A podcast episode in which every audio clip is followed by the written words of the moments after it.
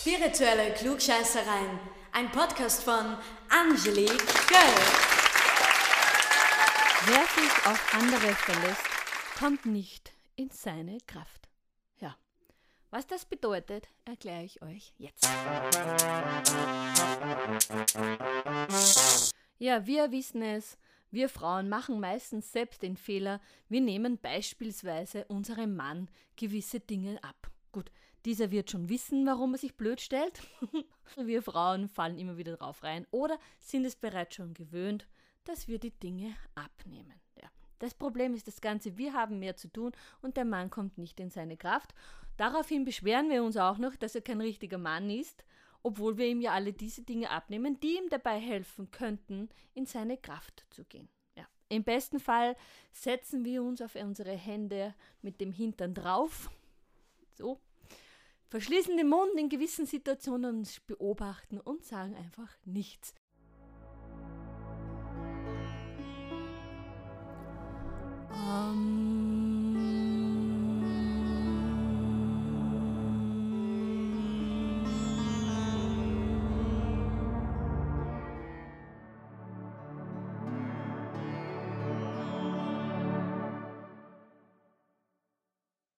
Meistens ist es auch so, dass wir dies gern bei unseren Kindern machen, dass wir die großen Dinge in einem Leben abnehmen, wie beispielsweise Entscheidungen. Ab einem gewissen Alter können Kinder sicher schon Entscheidungen selber treffen.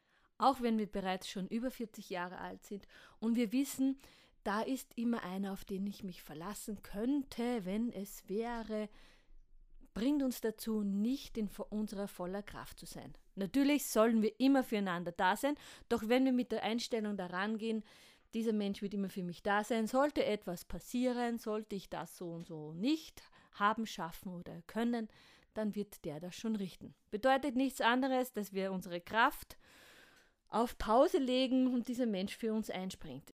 Immer dann, wenn uns jemand eine Kraft abnimmt, sind wir nicht in unserem Seelenpotenzial, in unserem vollen Kraftpotenzial. Wir können uns gerne durch das Leben durchtragen lassen, uns begleiten lassen, doch wer voll und ganz aus der Schöpferkraft heraus arbeiten will, der darf sich natürlich auch auf andere verlassen, sollte dies aber nur ranziehen, wenn er in ernsthaften Schwierigkeiten ist und nicht aus Bequemlichkeit. Das ist natürlich dann der springende Punkt bei dem Ganzen. Ich hoffe, ihr lebt aus eurer Kraft heraus und verlasst euch nicht auf andere, weil wenn das so ist, leben sie euer Lieben. In diesem Sinne, ich wünsche euch alles Gute und bis nächste Woche Montag. Spirituelle Klugscheißereien. Ein Podcast von Angelique Göll. Jetzt auch in der Telegram, Signal und WhatsApp-Gruppe.